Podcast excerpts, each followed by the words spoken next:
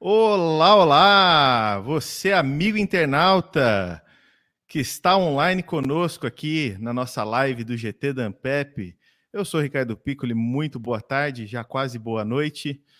E hoje nós temos um convidado especialíssimo, mas antes de falar dele, eu vou falar para vocês o que é essa bagaça toda aqui. Né? Estamos então na nossa segunda live do Pesquisa em Foco, né, uma iniciativa do Grupo de Trabalho de Psicologia do Esporte da Associação Nacional de Pós-Graduação e Pesquisa em Psicologia, o GT da Ampep de Psicologia do Esporte. Né? E o que é esse GT? Esse GT reúne iniciativas de pesquisadores alinhadas em torno de um comprometimento ético na psicologia do esporte, contemporaneamente sensível ao seu desenvolvimento técnico, com base na produção científica sólida. A diversidade de abordagens e interfaces da psicologia também é marca expressão de um compromisso ético que não se prende a hegemonias e tendências. E para você que está chegando agora, não sabe o que é ANPEP, ANPEP, como eu já falei, é a sigla de Associação Nacional de Pesquisa e Pós-Graduação em Psicologia. É uma organização sem fins lucrativos, fundada em 1983 e reúne né, diversos pesquisadores da psicologia do Brasil. E nosso convidado de hoje para falar um pouco da própria história, falar um pouco das próprias pesquisas, o professor Eric Conde. Eric, boa tarde, boa noite, tudo bem? Salve, salve, Ricardo, boa noite para você e para todas e todos que nos acompanham por aqui. Um abraço especial aí aos membros do, do nosso GT de Psicologia do Esporte da Ampep. Boa noite. Maravilha. Bo boa lembrança. Um, um, um salve para todos eles e todas elas, né? Eric, como a gente combinou aqui em off, eu vou começar te apresentando como professor da Universidade Federal Fluminense. Mas eu gostaria que você contasse toda a sua trajetória para a gente começar a aquecer os motores aqui. É, como é que você chegou na psicologia do esporte? E aí, dentro disso, você vai falando todo o seu currículo. Conta para gente. Legal, Ricardo. Eu queria agradecer o convite de estar aqui e falar um pouquinho sobre o desenvolvimento, que não é apenas pessoal, né, mas o quanto que a gente está implicado com o desenvolvimento da própria ciência da psicologia, do esporte, do exercício. Né? Então, acho que a gente acaba plantando uma sementinha e contribuindo para o desenvolvimento científico dessa área. Né? É, então, assim, a gente teve a satisfação de inaugurar esse GT em Psicologia do Esporte na AMPEP, né? É, eu como vice-coordenador, o Cristiano, é, que esteve na, na live anterior, né, foi o coordenador da, do primeiro GT, então isso foi, assim, uma grande realização para nós. É, que começamos a carreira já um tempão atrás, aí no meu caso, eu comecei, eu ainda era estagiário de psicologia, é, que eu, quando eu consegui a entrada no Clube de Regatas de Flamengo e comecei a trabalhar com futebol, né, e esse momento, o que, que me estimulou? Diga, claro. Não, só, só, um comentário. Vamos fazer um bate-bola aqui que, que é bacana. Eu queria saber onde você se formou. Então, eu me formei na PUC do Rio de Janeiro. Tá bem. É. Aí, Aí entrou mestrado, no Flamengo. Mestrado na UF, doutorado também na UF. Tá? É, mestrado em neuroimunologia, doutorado em neurociências. Mas aí, quando eu estava fazendo graduação lá na PUC, eu sempre passava na frente ali do Clube de Regatas Flamengo, a sede na Gávea, né? Sempre achava legal, bacana. E durante meu desenvolvimento acadêmico na graduação, eu cheguei a fazer alguns estágios em hospitalias, né? Tipo a Clintop, que existia no Rio de Janeiro, e também no Hospital Psiquiátrico de Jurujuba. Nesse momento, é, entrei numa crise existencial, assim, eu vi que não era com a loucura que eu eu gostaria de trabalhar, não me sentia bem naquele ambiente de, é, de hospital psiquiátrico. Então eu refleti e pensei o que, que fazia sentido para mim, né? o que, que eu gostaria de atuar.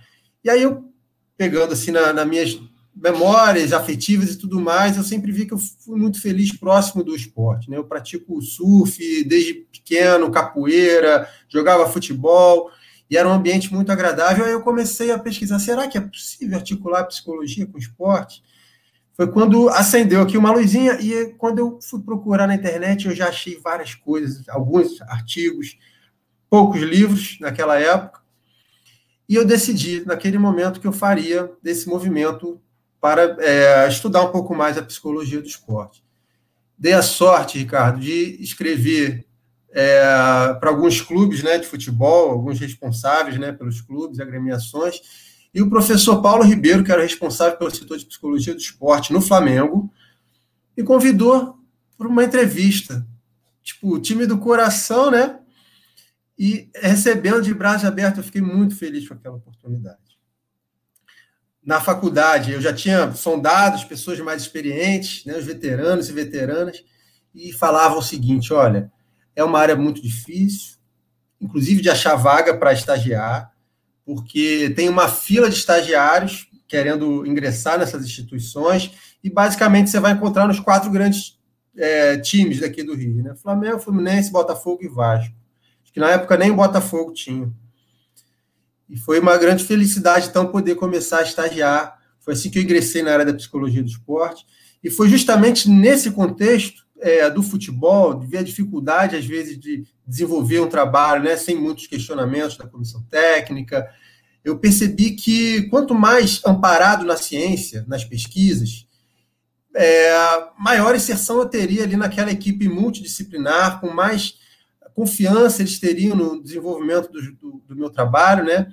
E desde então eu, eu buscava desenvolver é, a prática baseada em evidências. Tudo tentando amparar, nos relatórios, inclusive, é, buscando é, né, dar uma consistência teórica, ter uma característica né, é, científica, analisando os dados é, das nossas próprias coletas, mostrando se os atletas vinham melhorando estatisticamente ou não. É, então, a partir dali, eu percebi que para que eu conseguisse um desenvolvimento é, mais amplo, eu precisaria de um mestrado, né, para além da graduação. Então, acabou o meu, meu contrato de estágio. Aí, dois anos depois, eu consegui ingressar tanto no mestrado em neuroimuno, na UF, no laboratório que é, Laboratório de Neurobiologia da Atenção e do Controle Motor, onde faziam muitos testes lá com tempo de reação manual, investigação de propriedades funcionais do sistema nervoso, porque a gente jogava os estímulos na tela de forma a ativar determinada área do cérebro, e a gente pegava a dominância manual, analisava essas coisas todas. E eu vi que eu podia articular também com a prática lá do Flamengo. Né? Então, a gente, inclusive, desenvolveu alguns estudos com os atletas, integramos é, o projeto Soma né, com as medidas neuropsicológicas para acompanhamento é, dos atletas. É, então, foi um pouco isso. Aí a minha prática. Depois, eu fui contratado pelo Clube de Regata do Flamengo como profissional mesmo de psicologia do esporte, e ali eu consegui desenvolver, já com o mestrado, né, é, várias ações, pesquisas aplicadas, intervenções também, é, com com maior respaldo da, da neuropsicologia. Né? Aí a gente desenvolveu um setor de neurociência com tanto com avaliação neuropsicológica, estimulação uh, ao treinamento neuropsicofisiológico, neurofeedback, biofeedback, estimulação fótica auditiva. Foi uma época muito boa. Mas a gente vai buscando, né, galgar novos espaços, né, novas conquistas profissionais. Então, me dediquei ali a, a fazer meu doutorado e tive várias outras passagens profissionais, né, é, na Associação de Deficientes Físicos, trabalhei com esporte paralímpico, peguei algumas convocações uh, na Confederação Brasileira de Judô, basicamente durante o ciclo olímpico de Londres, trabalhei junto com a Adriana Lacerda, né, uh, ofertando serviços de psicologia e neurociências, é, conforme foi reportado na revista Lance, no jornal Lance, né, é, a gente teve ali a iniciativa inovadora, né, ninguém usava neurofeedback, biofeedback nessa época nas confederações, então a Confederação Brasileira de Judô foi a primeira a ofertar um treinamento psicofisiológico, né, isso tudo amparado ah, é, na ciência, né, nos indicadores científicos. Então foi um pouco isso aí que acontece o seguinte, que terminando o doutorado, obviamente eu fui buscar estabilidade e, e, e o interesse é, por me dedicar à psicologia do esporte é, na perspectiva científica foi aumentando. E eu vi que realmente o meu dom ele estava é, mais afim com a, a, vida de acadêmico, fazendo pesquisas, dando aulas, né? Sempre gostei disso tudo. Então terminei meu doutorado, é, junto com a coordenação de um curso de pós-graduação, é, Lato Senso, né, no IBMR, Uh, a gente fez um, pude coordenar um, um curso de pós-graduação é, Psicologia e Neurociência do Esporte, nessa época ainda no meio do doutorado, foi sem bolsa, né? Tinha que dar um jeito. Doutor, doutorado sem bolsa, trabalhando um tema de é, afim com a psicologia do esporte, né? Cara, aí eu precisei correr atrás, aí consegui uma passar no concurso para a Marinha do Brasil, fui lá, é lugar paradisíaco, mas lá dentro o bicho pegava. é, e, e assim, consegui. Diga. Eu, eu, eu, não, eu ia te perguntar, você, você foi contando, eu tenho várias curiosidades aqui, acho que o pessoal também, inclusive o pessoal que, que estiver nos acompanhando aqui, quiser mandar um comentário aqui no chat, a gente vai colocar aqui na tela, né? Dar um salve aqui para gente. É, mas você falou de um ponto muito importante. Eu queria justamente saber, né? Você fez é, o mestrado, o doutorado e até mesmo o estágio no Flamengo. Isso foi remunerado? Não foi? Você teve bolsa? Não foi? Uma parte você já respondeu que do doutorado você não teve, né? Mas e aí? No mestrado você teve? O estágio também foi remunerado? Como é que foi isso? É legal essa reflexão, né? A vida no começo assim da carreira, se depois você se forma, é muito difícil, né, cara? Olha, eu me lembro que eu fiquei trabalhando antes deles me contratarem no Flamengo. Eu fiquei tra... eu, eu dei a grande sorte do estágio ser remunerado. Isso foi assim, ninguém tinha estágio remunerado hoje em dia menos ainda, né? Então, graças a Deus. Mas depois, quando eles me chamaram para voltar no Flamengo, eu fiquei uns seis meses trabalhando, quer dizer, pagando para trabalhar foi horrível. Me endividei todo, o guarda parava o documento atrasado, eu, eu ia trabalhar tenso, assim, fugindo dos, dos carrinhos de polícia, documento atrasado, né? Não façam isso, né? Não é certo, mas era o jeito que eu tinha de sobreviver. Não tinha bolsa no mestrado, não tinha bolsa no doutorado, por isso que eu trabalhava no Flamengo junto com o mestrado, né? Mas no doutorado, aí eu já consegui a inserção na Marinha do Brasil, é, que cheguei a segundo tenente lá, mas sim, como psicólogo, tá? Suporte à saúde, inclusive desenvolvendo algumas ações de psicologia do esporte na, no Colégio Naval, lugar fantástico, fica em Angra dos Reis, né? Lindo de morrer. E também coordenava pós em psicologia do esporte, psicologia e neurociência do esporte, né? Para poder pagar a pensão do moleque, né? Então, não tem jeito. Nesse começo tem que tirar um dobrado, né? Mas depois as coisas vão se acalmando. Poder em congresso, né? Também é importante. Isso, é. Para dar... poder fazer uma graça no terceiro tempo, né? Do Congresso também é importante. Isso aí. É, para conseguir mesmo né, se desenvolver na área acadêmica, tem que fazer, tem que participar dos congressos, né, levar os trabalhos, então isso tudo realmente envolve um investimento muito grande, né? E você acha que, que essa. É, já, des, desculpa te cortar e daqui a pouco a gente volta para tua história, que é muito rica. Eu tenho certeza que a gente vai ainda falar de muita coisa aqui. É, mas eu queria que você refletisse um pouco aqui com a gente é, esse envolvimento em paralelo com a prática. Qual é a contribuição que isso te deu no teu estudo? Né, que você falou do caminho, né, amparado pela ciência para intervir, mas essa, esse, é, esse feeling da, da, prática. Como é que isso interfere na tua escrita, no que você pensa é, enquanto cientista? Como, como é que você vê essa relação? Ah, isso com certeza influenciou de várias maneiras. As nossas pesquisas, a gente sempre pensa é, em ter alguma aplicação, né, alguma utilidade. É, e isso hoje em dia está fazendo mais sentido quando eu consegui é, também me dedicar um pouco mais para a extensão, né, a extensão universitária, e desenvolver agora recentemente algumas ações aplicadas. Então, isso realmente é, influenciou não no momento inicial da, área, da vida acadêmica, né, mas agora tem influenciado cada vez mais. E aí, assim, só para continuar, é, chegou um momento que eu vi que estava muito difícil, assim, é, ficar né, na Marinha, doutorado, coordenando o curso de pós-graduação, a vida estava muito louca, assim, muito né, de cabeça para baixo, precisava de uma calma maior para desenvolver os meus projetos. Foi então quando eu decidi largar tudo e mergulhar de cabeça no meu sonho, que era justamente ser um pesquisador contratado para fazer pesquisa né, numa universidade pública, poder agregar de uma forma mais é, plena né, o conhecimento em psicologia do esporte. É, e aí foi realmente um tiro no escuro. Eu pedi baixa na Marinha, terminei meu doutorado em alguns meses, que já estava com as coisas encaminhadas. Fechei o doutorado, então, em dois anos, e passei no concurso no ano que eu pedi baixa, no ano que eu concluí o doutorado, mesmo no final do ano, saiu um concurso na Federal de Pernambuco para a área de Psicologia e Neurociências. Então, eu entrei por essa, essa veia, né, vamos dizer assim, é, e comecei a lecionar na UFPE. E aí, a partir daí, consegui me vincular no programa de pós-graduação em Psicologia e também no programa de pós-graduação Psicologia Cognitiva. Programas nos quais eu orientei mestrado e fiz orientação de doutorado em projetos também afins à psicologia do esporte. Aí a gente já começou a pensar nas aplicações, né, aquilo que você estava falando, a parte prática. Então, teve um, dos trabalhos que a gente orientou lá é, sobre estimulação fótica, auditiva, biofeedback, neurofeedback. A gente queria ver aplicação prática para as coisas, sabe? E aí dei a sorte né, de conseguir uma redistribuição, que não é um processo tão simples assim, e para conseguir atuar mais próximo da minha família. tinha deixado que os pais no Rio de Janeiro, um filho também. Então, é, busquei ali uma proximidade maior da família para poder também fazer, ter também a área afetiva contemplada, certo? É, então, foi um pouquinho Pelo isso. Pelo jeito, um pouco... sentem falta de você em Pernambuco.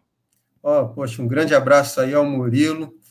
Murilo, grande parceiro da psicologia do esporte, quando estive lá, né? A gente é, pesquisou juntos, estudamos juntos, né? E, e, tivemos várias trocas importantes. Um grande abraço aí, pro, não só para o Murilo, mas todo o pessoal de Pernambuco que esteve presente aí durante esse tempo. É isso. Um abraço, hein, Murilão? Obrigado de você estar aqui mais uma vez. Ô, Eric, deixa eu voltar num outro ponto aqui. Né? Daqui a pouco você conclui essa, essa história da redistribuição, né? Essa, essa ponte aérea Pernambuco-Rio. É, você comentou que uma primeira pessoa que, que te abriu as portas no, no, Flamengo foi o Paulo Ribeiro, que inclusive é membro do nosso GT, né? Daqui de Psicologia do Esporte. É, e eu queria que você falasse um pouco da, da rede, assim, da integração com outros profissionais, mas especialmente da pesquisa, né? Como é que você está enxergando uh, o cenário atual e como que era na sua época de mestrado e doutorado uh, essa colaboração de pesquisas na nossa área, na, na psicologia do esporte? Então, Ricardo, eu falei o nome do Paulo Ribeiro porque ele era o responsável pelo setor na, na época, mas também estava lá a psicóloga Adriana Lacerda também, que me recebeu muito bem e participou é do, do GT. E é integrante do GT. Olha, naquela época, é, a gente tinha poucos, pouco acesso ao conhecimento científico, né, aos livros, eram poucos livros que tinham por aí, né, na, na biblioteca da PUC tinha, se não me engano, o Mito do Herói, da professora Katia Rubio, que sempre inspirou a gente, né, onde a gente procurava, achava o nome da, da Katia.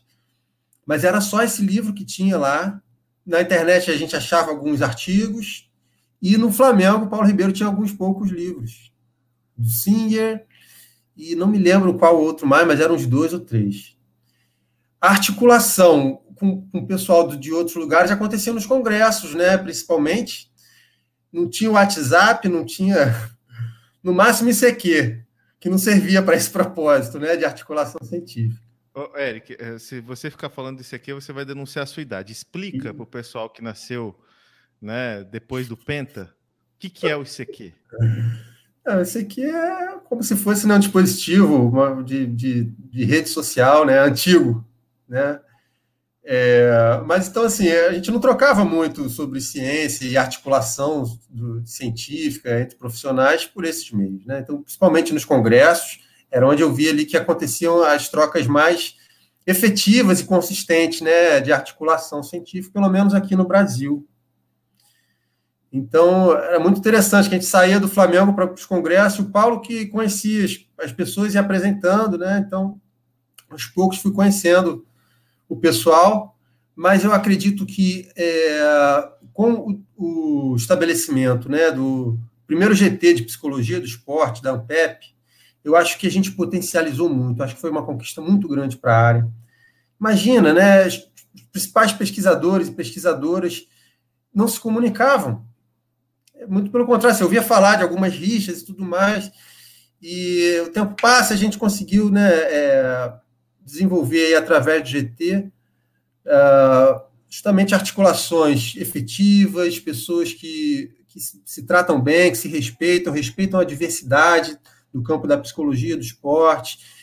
E, e, tem sido muito interessante, as produções têm surgido, a gente tem participado de bancas, né? Eu tenho alguns parceiros, algumas parceiras assim que é, vem, vira e mexe, solicita participação em banca, colaboração em artigo científico. Queria aqui ressaltar o nome do professor Alberto Filgueiras, um grande parceiro nas publicações, é, o professor Rodrigo Pieri também, professora Juliana Camilo.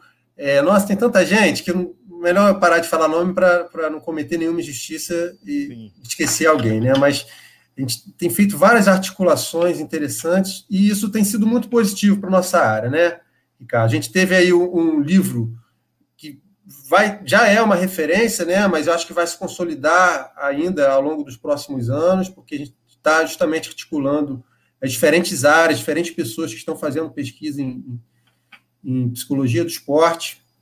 Então, acho que isso vai ser é, muito, muito rico né, já tem sido uma contribuição importante. Estava procurando o livro aqui para aproveitar e mostrar. Pois é, devia ter pegado também. Tem aqui. E Não, esqueci. Eu tenho, eu só preciso dar um passo maior. Calma aí. Então vai. Enquanto isso, vou falando com o pessoal aqui. Para quem não, não, não sabe que livro que é esse, olha aí. Pronto. Livro nacional ou livro azul, né? Psicologia do esporte do exercício modelos teóricos, pesquisa e intervenção, né? O Eric encabeçando aí a lista de, de organizadores, né?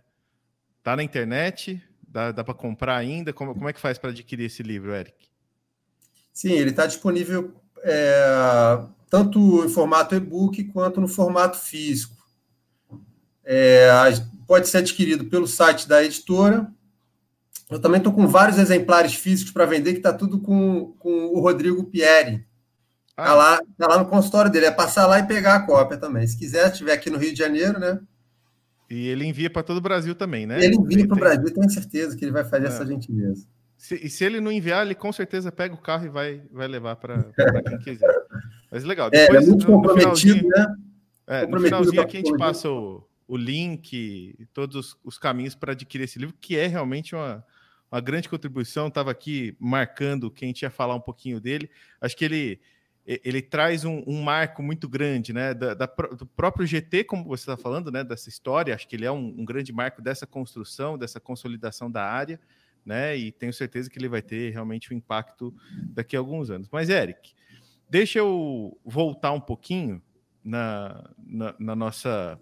Sair um pouquinho da sua história, mas aí, Rodrigo Pérez, só passar lá no consultório.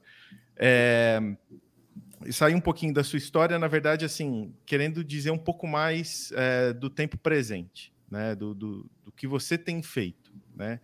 Quais as linhas de pesquisa, né? O que, que você tem pesquisado atualmente? Você falou de algumas colaborações, né? Você citou o Alberto, você citou uh, a Juliana, enfim.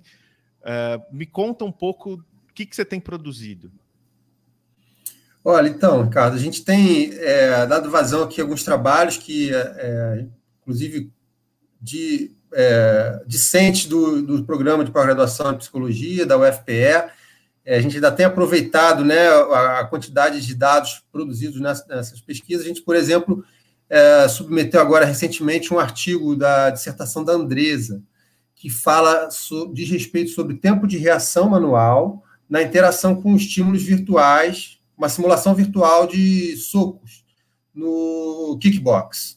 Então, é, uma pessoa fica né, simulando socos em frente a uma filmadora, a gente pegou, filmou, utilizou isso como estímulo visual e pegamos o tempo de reação das pessoas interagindo com esses socos.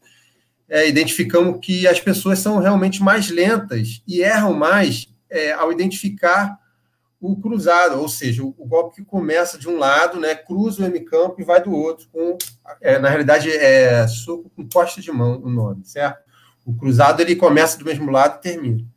Então a gente pegou e fez, é, já escrevemos os artigos, alguns, né, e estamos produzindo outros. Basicamente, as nossas pesquisas, elas é, tem muita, muita pesquisa nessa área do, de avaliação neuropsicológica, de testes baseados em tempo de reação manual e também com estimulação, é, estudando efeitos de determinada estimulação ou treinamento, como no caso do biofeedback, neurofeedback, temos alguns estudos. Mas, sim, uma coisa que eu estudo desde a época que eu estava no Flamengo, até hoje continuo estudando, é a questão da torcida, a relação né, de torcedores com o seu próprio time e com torcedores do time rival. Isso aí foi tema da minha monografia da graduação. E de lá para cá temos alguns artigos interessantes publicados né, sobre como as pessoas interagem com estímulos visuais do seu próprio time do seu time rival. Por incrível que pareça, é, a interação é diferente é, tipo, para o time favorito, as pessoas são mais rápidas, pressionando a tecla de resposta do computador do mesmo lado do time, quando o time aparece, né, do time favorito. Do rival, a pessoa é mais rápida do lado oposto. Então, a gente está suspeitando que mecanismos primitivos, né, de, que envolvem sistemas motivacionais, apetitivos e defensivos, fazem aí uma mediação do comportamento. Né, e isso parece ser influenciado pelo nível de fanatismo. E a gente, numa pesquisa seguinte, a gente introduziu uma escala de fanatismo em torcedores de futebol e verificamos diferenças entre as pessoas mais fanáticas e as pessoas menos fanáticas. E nesse momento, né, uma das linhas de pesquisa que estão assim, né, como carro-chefe do, do, nosso núcleo de estudo e aplicação em psicologia é justamente é, a influência do fanatismo e agressividade em torcedores de futebol. Estamos estudando outras modalidades de estímulo, porque a princípio a gente usava a silhueta como estímulo visual, né? Agora a gente está usando estímulos assim mais gerais, como mascote, bandeira, jogador, torcedor. E a gente está vendo que realmente os efeitos são muito impressionantes das pessoas com um nível maior de fanatismo. E tem, inclusive, algumas alterações funcionais, né?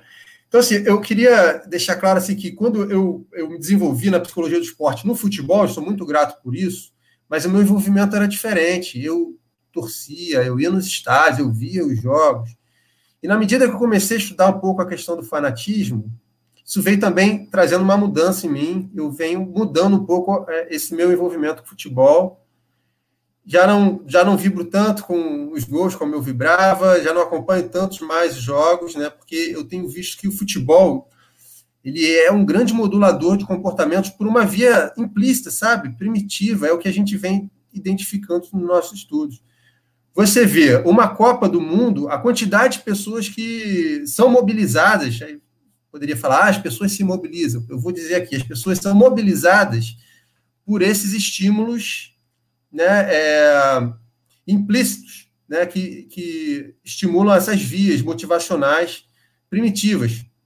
E é o que explica também a, a, as, as brigas, né, e, inclusive mortes e assassinatos por futebol. Né? O que, que vai explicar isso, se não um, é, um processamento primitivo, né?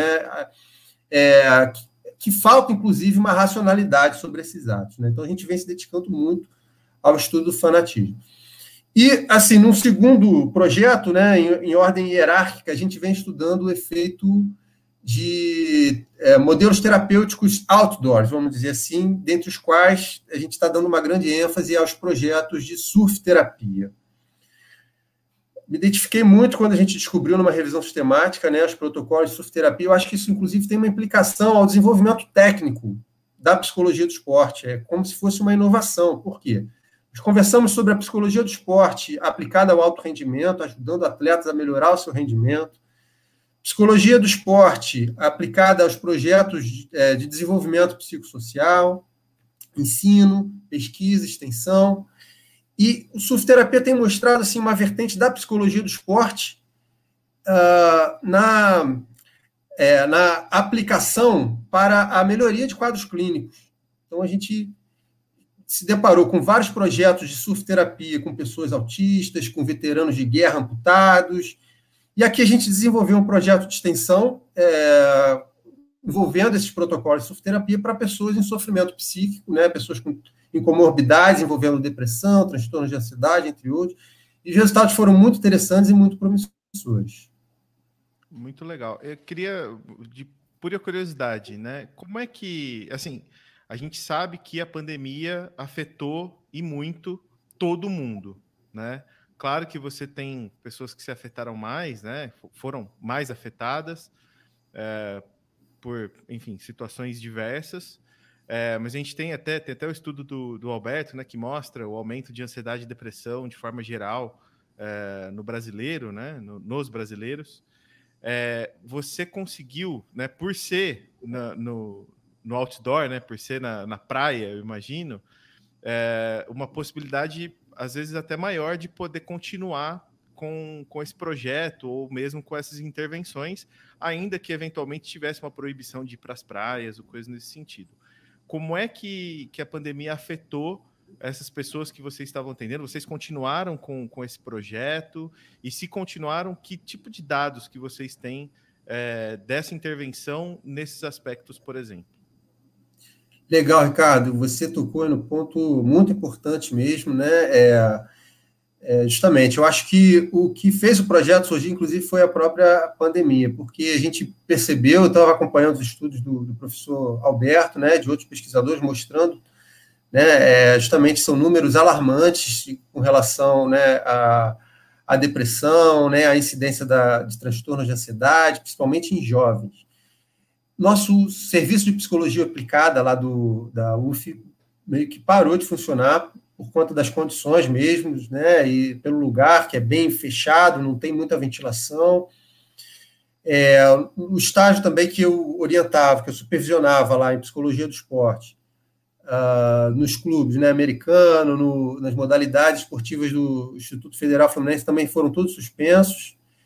E eu fiquei assim, cara, o que eu posso fazer com o meu conhecimento para ajudar de alguma forma as pessoas que estão passando por essa dificuldade, né? O que, eu, o que eu posso me dedicar? E nesse momento a gente acabou descobrindo esse protocolo, alguns protocolos, né, de surfterapia, né? É, fizemos um estudo aprofundado, discutimos no nosso grupo uh, como o modelo, a estruturação das sessões, tudo mais. E foi justamente é, esse momento que instigou né, que a gente fizesse uma ação prática, obviamente, em conjunto com o fomento que a gente teve da Pró-Reitoria de Extensão da UF, né, que viabilizou os recursos financeiros né, é, mínimos né, para a gente desenvolver a ação aqui em Macaé.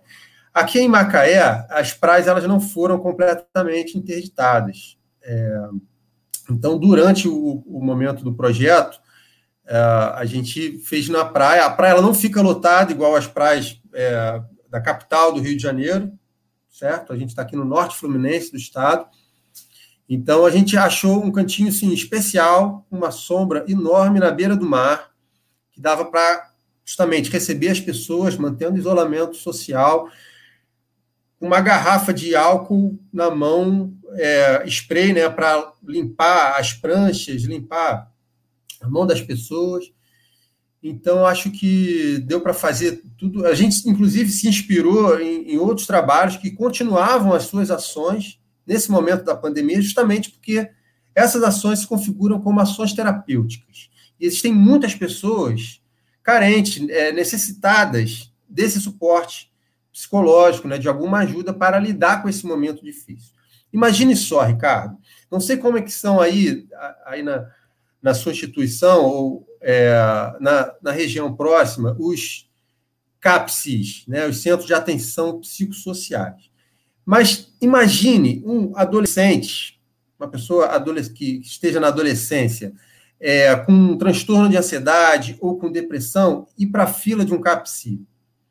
É, é, a dificuldade que ela vai ter para conseguir o atendimento e a própria efetividade do acompanhamento é, diante dessas circunstâncias todas. Né?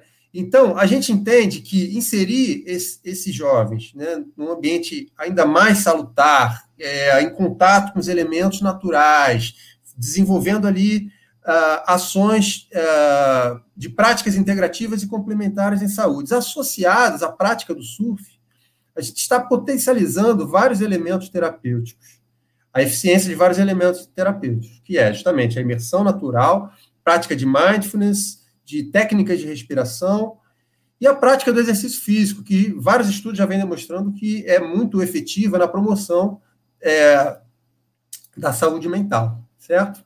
A própria cultura do, do surf promove isso, né? Promove esse exercício e esse contato, né, com, com esses elementos naturais, como você falou. Isso é muito muito maravilhoso. E, e, tem algum, você já tem algum dado que você possa nos falar, assim, de, de melhora? Tem alguma coisa, não, olha, melhorou mais nas mulheres do que nos meninos, alguma coisa assim? Ou ainda está muito, muito no início?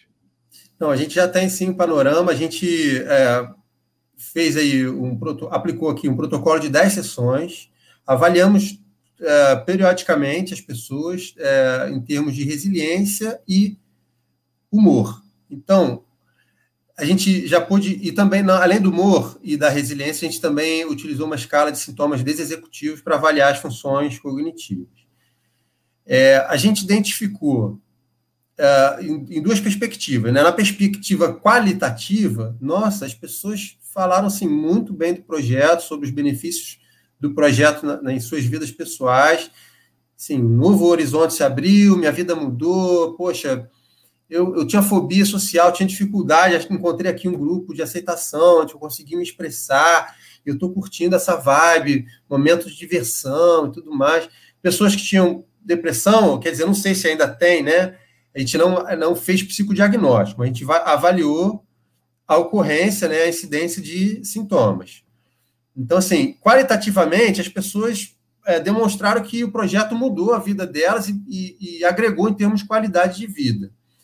Quantitativamente, a gente não viu diferença nos sintomas desexecutivos, né? oscilou pouco, não variou estatisticamente ao longo das sessões.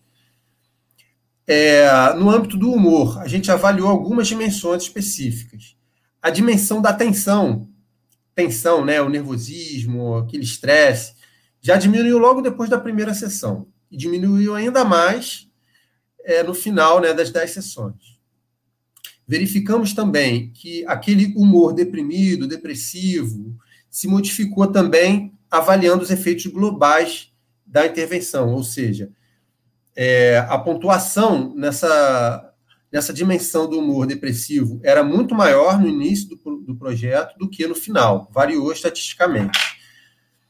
Bom, e além desses indicadores, a gente viu que a confusão mental também reduziu é, após né, todo o protocolo de intervenção.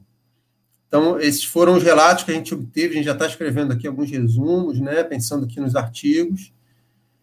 E isso, assim, veio batendo um pouco com um pouco que eu vi na, na minha história pessoal, né? Várias vezes me deparei com as pessoas falando: nossa, foi o surf que me salvou, se não fosse o surf, eu não sei o que teria sido de mim. Nossa, saí da depressão quando eu descobri o surf, comecei a sentir uma vibe mais positiva, de conexão com a natureza.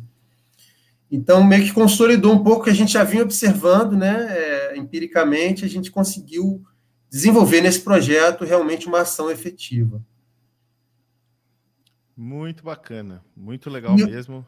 Uma, diga, outra diga. Curiosidade, uma curiosidade, né? Uma outra, uma outra vivência que influenciou nesse projeto, não sei se teve aí é, o Ciência na Rua, né, um movimento nacional durante uma época, um, período atrás, né, que a gente uhum. saía da universidade e levava os trabalhos para as praças, né, para a rua, e a UF lá em Campos de Goitacazes. É, é, aderiu né, a esse movimento. Aí, na época, sabe o que eu fiz? Eu peguei uma fita de slackline, levei lá para a Praça São Salvador, acho que foi a primeira vez que colocaram uma fita de slackline lá, coloquei a fita lá, e convidei o pessoal da psicologia do esporte, da disciplina, para ir lá e falar, e só simplesmente ficar lá, trocar uma ideia, conversar, se quisesse andar, explicar para as pessoas. Só que não foi nem preciso muito movimento da, da, da, dos discentes, não.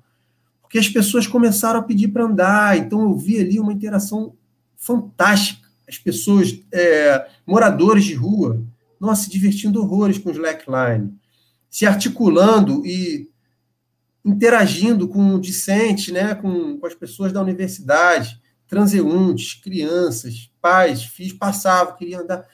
Então, eu vi ali uma oportunidade muito interessante né, para desenvolver ações de acesso ao esporte. E a mesma coisa a questão do surf aqui. As pessoas falam, nossa, eu moro aqui em Macaé por conta da, das praias, mas eu nunca tive coragem de entrar as pessoas chegavam na água, a gente fazia aquela dessensibilização sistemática com medo, com água na canela. A gente ia aos poucos, pô, conseguia varar a arrebentação. As pessoas choravam no projeto. Nossa, consegui vir até aqui. Nossa, que alegria. Que bonito que é o visual aqui de dentro. Ou seja, promoção da cidadania. utilização do espaço público, acesso ao, ao esporte, acesso ao surf. Então, acho que foi uma vivência que também que não, não, chegou a ser uma vivência de extensão, mas foi uma vivência que foi implementada no âmbito da universidade, né, e que potencializou ali os resultados para um projeto de extensão e também com pesquisa articulada. É uma forma de garantir direitos aí, não, pelo menos promover direitos, né? Muito legal, muito bacana. Eu acho que a gente tem nas mãos um material riquíssimo, ainda pouco explorado por N situações, né? Muitas vezes nem tanto por nossa vontade, a nossa vontade é muito maior, mas nossa, que, que sensacional, sensacional. Parabéns, parabéns para você e para os seus obrigado, estudantes gente. também, né? Tem, tem, fazem, fazem parte aí do, do projeto. Eric, deixa eu mudar um pouco o rumo da nossa prosa aqui. É, você está falando bastante sobre o esporte, né? Nessas, é, saindo da, da, da, universidade, levando esporte, levando é, conhecimento da psicologia para o público em geral, né? Mas você trouxe na sua história que houve uma dificuldade é, de achar material, né? Existia pouca coisa, hoje a gente já tem um pouco mais, inclusive o próprio livro que você ajudou a organizar. É, e eu queria que você contasse um pouco da experiência que você teve de ser um professor de psicologia do esporte numa instituição pública federal, como foi na UFPA e como é hoje na UFF. Legal, importante essa questão também, viu, Ricardo? Porque a gente percebe que é, tem muito psicologia do esporte para os cursos de educação física, né? Mas é, o curso de psicologia nem todos oferece essa disciplina, e a psicologia do esporte é uma especialidade reconhecida pelo uh, Conselho Federal de Psicologia. Então, acho que uh, essa inserção é muito importante. E na UFPE eu tive a oportunidade, né, é, o curso de psicologia estava é, fazendo uma atualização né, do seu, da sua grade curricular, né, do seu PPC, né, que é o plano pedagógico do curso. E como eu, eu estava lá, né, é, compondo o corpo docente, eu fiz a proposta, né, e o projeto, embasei tudo para que a gente pudesse ofertar a disciplina para a graduação em psicologia. Já tinha lá o, o professor Tubarão, né, o professor Antônio, é, na educação física do UFPE, lecionando é, por esse departamento para discentes de educação física, em sua maioria. Né? Então, eu consegui ampliar a oferta, quer dizer, ofertar também, né, para, para além da, da disciplina que era ofertada para educação física, por um educador físico, mas que tinha uma vasta experiência em psicologia do esporte. A gente conseguiu ofertar também para a psicologia. É, e foi muito legal. Nossa, é... e aí eu tive até o relato de, de algumas discentes dizendo assim, que vieram de outros países, inclusive, da Colômbia, né? Tinha uma colombiana que falou: olha, eu escolhi o UFPE porque eu vi que tinha psicologia do esporte aqui e é o que eu quero fazer. É, então, eu consegui implementar é, ela na graduação e também na pós-graduação como linha de, não linha de pesquisa, né, mas é, dentro da linha de psicologia e neurociências, que era onde eu estava vinculado, a gente começou a desenvolver pesquisas uh, no âmbito da pós-graduação em psicologia do esporte. E na UF, quando eu cheguei para UF, na UF em 2016, né, com essa redistribuição, eu vi que tinha lá disciplina na grade curricular, no, no PPC já estava lá disciplina Psicologia e Desporto. Não consegui mudar o nome até hoje. A gente precisa uma reforma curricular para poder atualizar esse nome, né? Mas é, quando eu vi a disciplina, eu busquei né, saber se ela já tinha sido ofertada, e ela constava lá e nunca tinha sido ofertada. Então, é, consegui também, é, se não me engano, eu fui primeiro docente na Universidade Federal Fluminense, em todos os campi, a ofertar essa disciplina de psicologia do esporte para a graduação. É, então, isso foi muito legal. E também tive vários relatos assim, de pessoas falar: nossa, tipo assim, uma discente de Campos de Goitacazes, a mais de 200, 300 quilômetros do Rio, que estava indo no Rio buscar conhecimento sobre a psicologia do esporte, buscando fazer os cursos de formação e tudo mais, né? Que na época era tudo presencial. É, e com, com a oferta lá na UF, isso realmente abriu assim uh, os horizontes né, das pessoas que estavam interessadas é, em articular a psicologia com esporte e atividade física. Então, desde então, eu venho não apenas lecionando, orientando pesquisa, principalmente no âmbito da graduação nesse momento, é, mas, além disso, a gente vem viabilizando a participação dos discentes em pesquisas com bolsas de iniciação científica, sabe? FAPERJ, A Monique está trabalhando num projeto da FAPESP com, de fanatismo e agressividade de torcedores de futebol. Tem um, um outro projeto que está em andamento que é justamente com surf. Pô, imagina, eu na minha época de, de graduação tivesse a oportunidade de ganhar bolsa para fazer pesquisa com surf. Nossa, então eu, eu, acho que é uma conquista, sabe, muito grande que a gente vem desenvolvendo lá na UF também, aqui de Campos Goitacazes. Nossa, com certeza. Não, não tenha dúvida de que isso é. Isso mostra, acho que, é essa consolidação que, que a gente tanto fala, né, da nossa área. Claro que a gente ainda tem muito mato aí para conquistar e para fincar muitas outras bases, mas certamente a gente já está muito, muito à frente do que era, sei lá, 20, 25, 30 anos, né? É, só, só, diretor? Ah, sim. Ó, gente, o nosso diretor aqui está pedindo para eu rever o comentário do Henrique. É isso mesmo? Vou ler então. Henrique Luiz. Obrigado, Henrique Luiz, pelo comentário, hein? O esporte é sozinho já um convite muito bom à terapia, né? Muitas pessoas ainda têm um pouco de resistência à ideia de terapia e o esporte ajuda bastante a quebrar esse gelo. Realmente, você quer comentar, Eric? Posso comentar, então. Quando eu, tá, eu falei né, que eu trabalhei no Flamengo, Marinho, tá uma opção de coisa que é difícil depois que você se forma, né? Eu também fiz a, o consultório. E olha só, a quantidade de pessoas que eu recebia lá, a mãe falava o seguinte: olha, olha, Eric, é, vê se você pode atender meu filho, porque psicologia clínica não funciona. Mas quando eu falei que era psicologia do esporte e gosta de futebol, acho que vai dar certo. Então, realmente, o esporte ele, ele dá uma quebra né, nessa questão da, da é que tem tipo um, um rótulo né, da, da, da, psicologia, muita, muito estereótipo ainda, é, um falta de informação. grande ainda, né? É, é. é, um estigma muito grande, que psicologia é coisa de maluco, não tem nada a ver. Né? A gente sabe que a psicologia estuda a psique humana, né, essas diferentes manifestações, é, incluindo né, esporte, escola, e é, eu acho que a psicologia do esporte ela tem muito a se desenvolver como área científica, né? E essa perspectiva terapêutica é algo que eu acho que a gente pode ainda é, se debruçar mais como cientistas, pesquisadores e também como extensionistas, para que a gente consiga desenvolver as ações. Os efeitos terapêuticos da, do esporte da atividade física já são é, consolidados, né? principalmente atividades físicas de alta intensidade, que sejam é, praticados é, frequentemente, podem realmente ajudar as pessoas a minimizar os sintomas né, de vários transtornos mentais. Porque só a fisiologia do esporte de exercício já estimula a síntese de neurotrofinas, a síntese de neurotransmissores específicos, né, como as monoaminas, aí no caso inclui serotonina, dopamina, noradrenalina, que são justamente as substâncias que estão em falta em diferentes quadros clínicos, como a depressão, transtorno de ansiedade, transtornos é, neurodegenerativos, como Parkinson, Alzheimer, entre outros mais.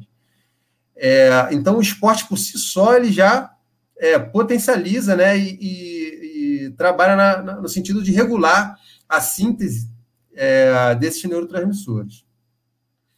Então, se você tem uma, um projeto, uma ação que, além do estímulo do exercício físico, que esse estímulo seja é, complementado com as ações da psicologia do esporte, de dessensibilização sistemática, né, de reestruturação cognitiva, de acompanhamento psicológico, a depender do contexto, faz uma atividade de dinâmica de grupo ou de alguma reflexão, técnicas de respiração, técnicas de mindfulness.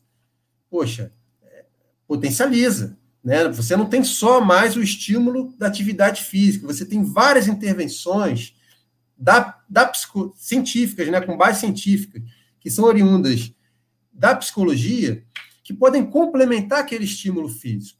A gente sabe que uma coisa não anda separada da outra. Né? A esfera física ela influencia a esfera psicológica e vice-versa.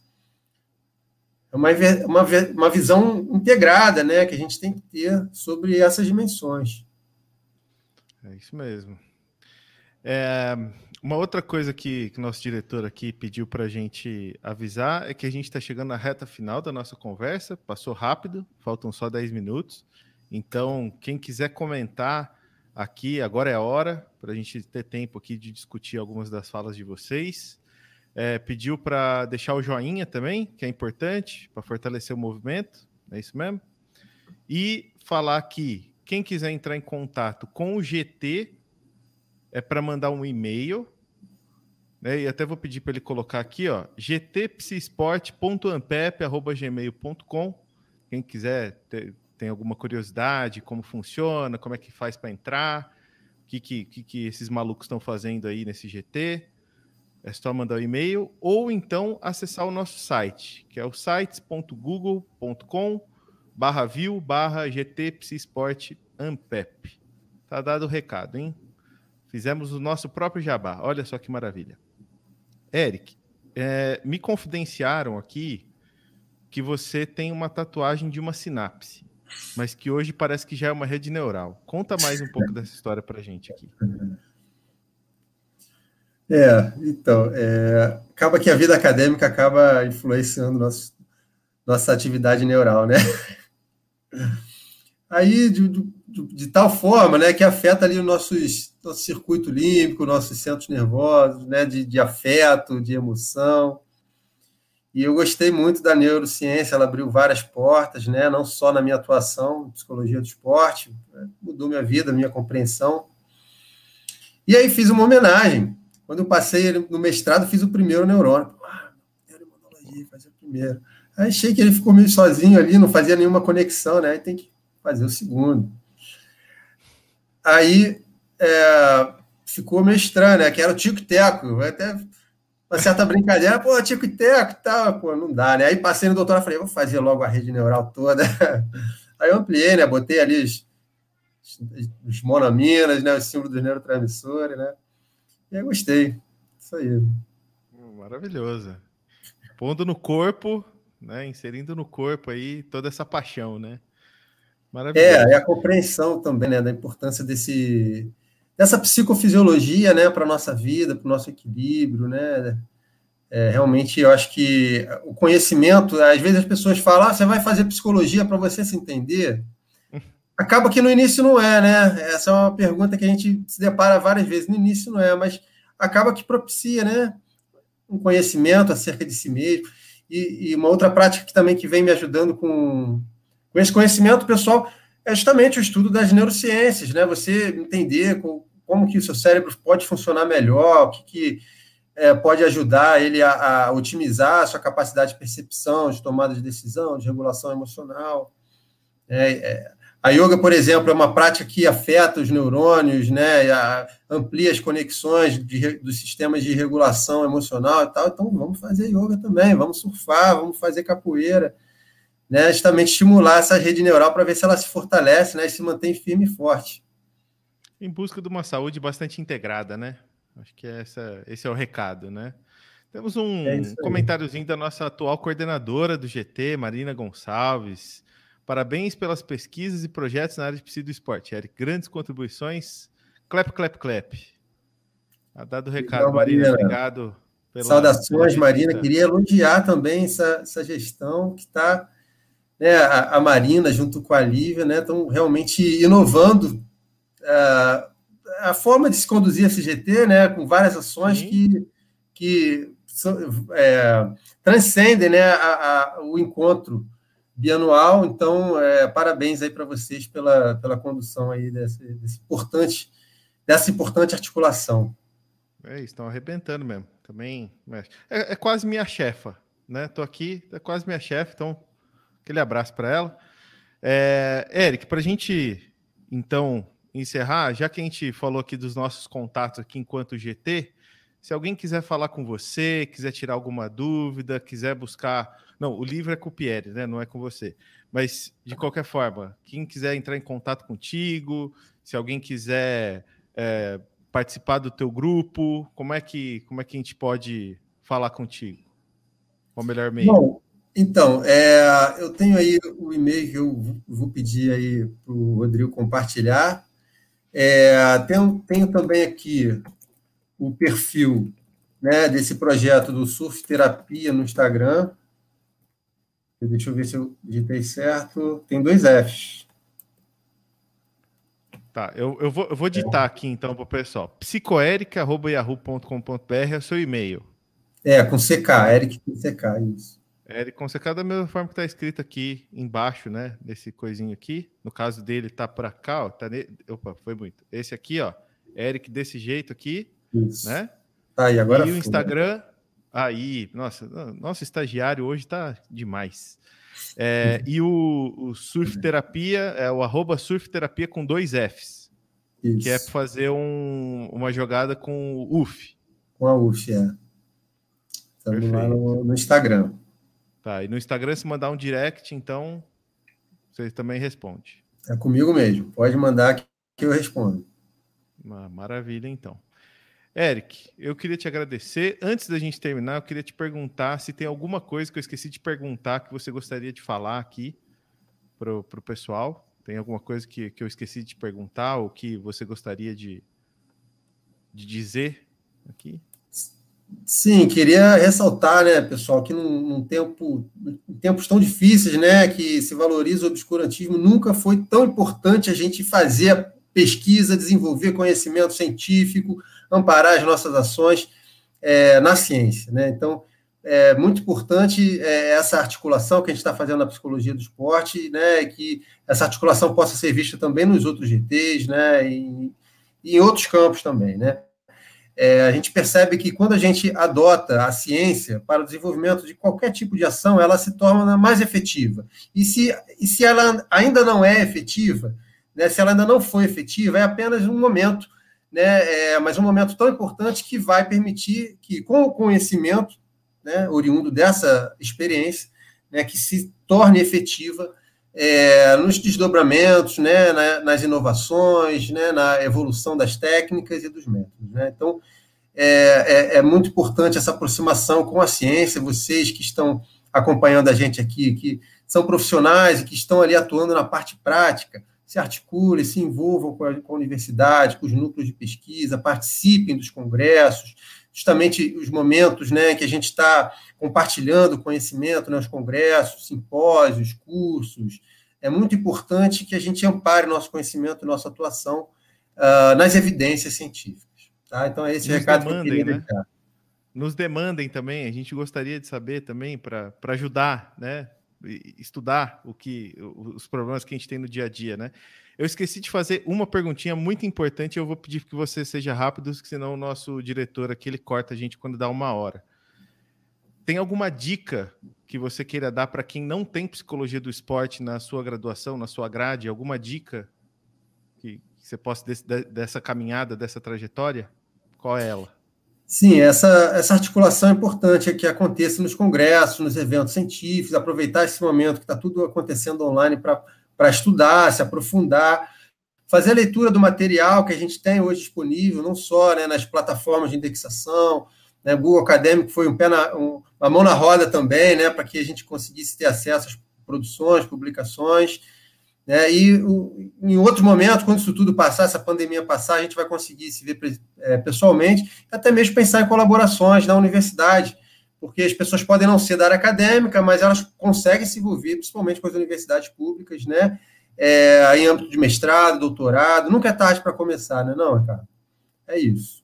Sem dúvida. Tá dado o recado. Eric, muitíssimo obrigado pela tua participação aqui.